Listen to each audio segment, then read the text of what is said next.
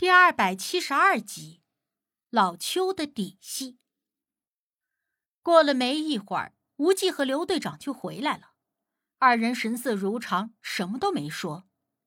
可越是什么都不说的沉默，我越觉得这里头有点什么事儿。所以，当吴忌坐在我身边，而其他人还在忙乎其他事情的时候，我私下低声的问他：“刘队长是不是找他有什么事？”无忌没吱声，但目光若有似无的瞟了一眼老邱独自坐着的位置。我当下心里了然，怕是刘队长也认为这个老邱有点问题吧。但毕竟大家都离得不远，说多了难免被人听了去，于是我也就没有再继续的追问。小军娃说：“眼下啊，咱们其实已经进了鬼喇子山的地界儿。”今天遇到的事儿，大家也都看到了，所以从现在开始，咱们都得更加的谨慎小心一些。晚上三班守夜，三个人一组。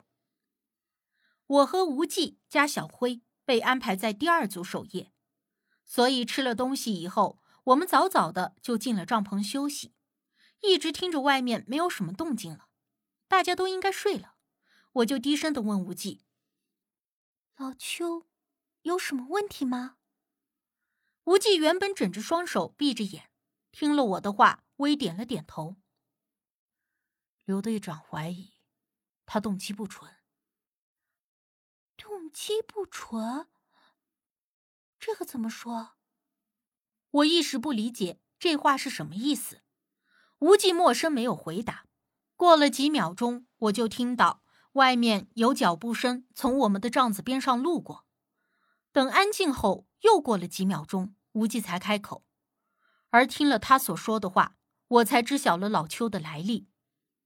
原来我们这支队伍的人员，除了老邱，其他人都是刘队长从各处找来的，而老邱则是上头强行安插进来的，并且有话说：如果不带上老邱，那这次行动也就告吹了。这件案子关乎张四的犯罪团伙。人刘队长带着人又查了这么久，自然不愿意就此放弃，只能够答应了这个条件。后来刘队长暗中调查过老邱的底细，得知他确实如上头交代的那样，是个小有名气的历史学者，而且还是某大学的客座教授。虽然老邱的底细没有什么劣迹，可是让刘队长想不通的是，为什么上头要执意安插一个学者？跟着这一次行动，而且还是那么强硬的态度。如果说只是为了监视行动，那也不应该派他这么个肩不能扛、手不能提，并且性格脓包的人来啊。后来，直到队伍出发的时候，他才得知，这老邱不但研究历史，还收藏古玩，并且和几个非常低调的富豪都有往来。其实这事儿啊，若说怪也怪，若说不奇怪。也着实没有什么奇怪的，毕竟古玩圈子就那么大，能玩明白、玩得起的也就那么些个人，所以有交集倒也不算稀奇。所以刘队长虽然心里一直挂着这么件事儿，可是也没有极力的深究。直到那天晚上，老邱偷了武迪包里的地图时，刘队长便又开始怀疑老邱，并且一直留意着他的举动。所以呢？刘队长想让你做什么？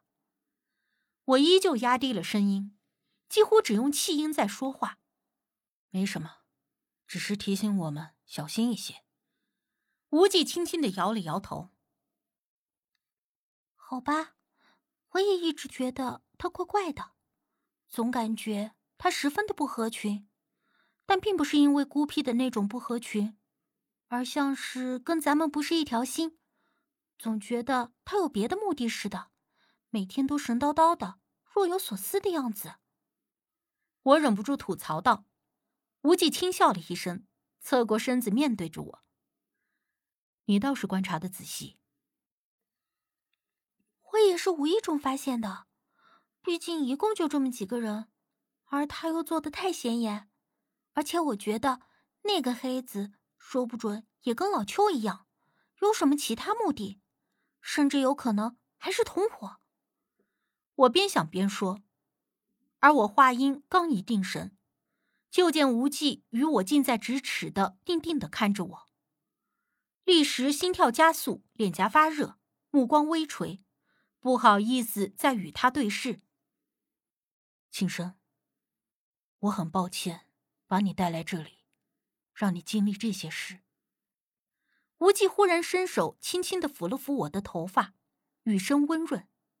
他很少连名带姓的称呼我，唯一印象最深的一次，是我做了一件什么事情，差点害得自己受了伤。他立刻阻止我，以后阴郁着一张脸，冷冷的瞪着我，连名带姓的叫了我的名字。我已经记不清事情的起因是什么了，但却依旧记得他那时的脸色。阴郁的，就像是暴风雨降落时的天空一般。你突然这么认真的叫我的名字，我还有点不习惯。不过这是我自愿跟着你来的，你也根本不用给我道歉。而且有可能那古墓中的东西能够把我变回正常人，那我还求之不得要谢谢你呢。我依旧不大好意思直视他的眼睛。会的。他又摸了摸我的头发，随后不待我说话，便直接说：“不早了，睡吧，待会儿还要守夜。”嗯。我闷闷的应了一声，没再多言。半夜十二点多，我听到无忌的手表响了，睁开眼睛时，见他已经穿好，准备出去了。我马上就来。我咕哝着应了一声。他拉开帐篷，睡吧，有事再叫你。话说着，他便出了帐篷，随后听到他和小辉低声说话的声音。说好是三个人一组，即便我是个女生，我也不好意思自己赖着不出去，于是便也穿戴好，钻出了帐篷。只是我刚一出帐篷，却只见小辉一个人站在那里，朝着林子里张望，并没有见到无忌。我奇怪发生了什么事，没敢贸然开口，而是放轻了脚步，靠到小辉的身边，伸手轻轻的拍了拍他的肩膀，问道：“怎么了？出什么事儿了？无忌呢？”我一连串的问了好几个问题，可是最后话音还没等落，就觉得这手感怎么不对劲呢？因为担心灯火会引来那些盗墓贼。所以我们都没有点燃灯火，只是在需要的时候会用手电光照亮。可眼下，我虽然能够借着月光看到人站在这里，却并没能清清楚楚的看到他的脸。而当我觉得手感不对劲的时候，就慢慢的收回手，想要往后退，同时另一只手在腰上摸手电。但是我这手还没等收回去，忽然他一把抓住了我的手腕，力道之大。仿佛瞬间捏碎了我的骨头，我疼得下意识的就叫出来，另一只手抓着手电，还没等打开，本能的一电棒就挥了出去，一下子打在他的脑袋上，发出了“砰”的一声响，并且震得我虎口发麻。这一下子，他松开了我的手，我立刻向后退，却见他缓慢的向我逼近。我当下打开了手电，朝着他的脸一照，顿时心中一寒。这哪里是小辉，根本就是那大雾中的鬼怪，跟无忌在小径中砍下了半个脑袋的人一模一样，全身上下完全没有水分的，只有一张蜡黄发黑的皮紧紧的贴在骨骼上，身上的破布烂成了一块块，蓬乱的头发下有两个深深凹陷的眼眶，就像两个无底的黑洞。无忌，刘队长，大家快起来！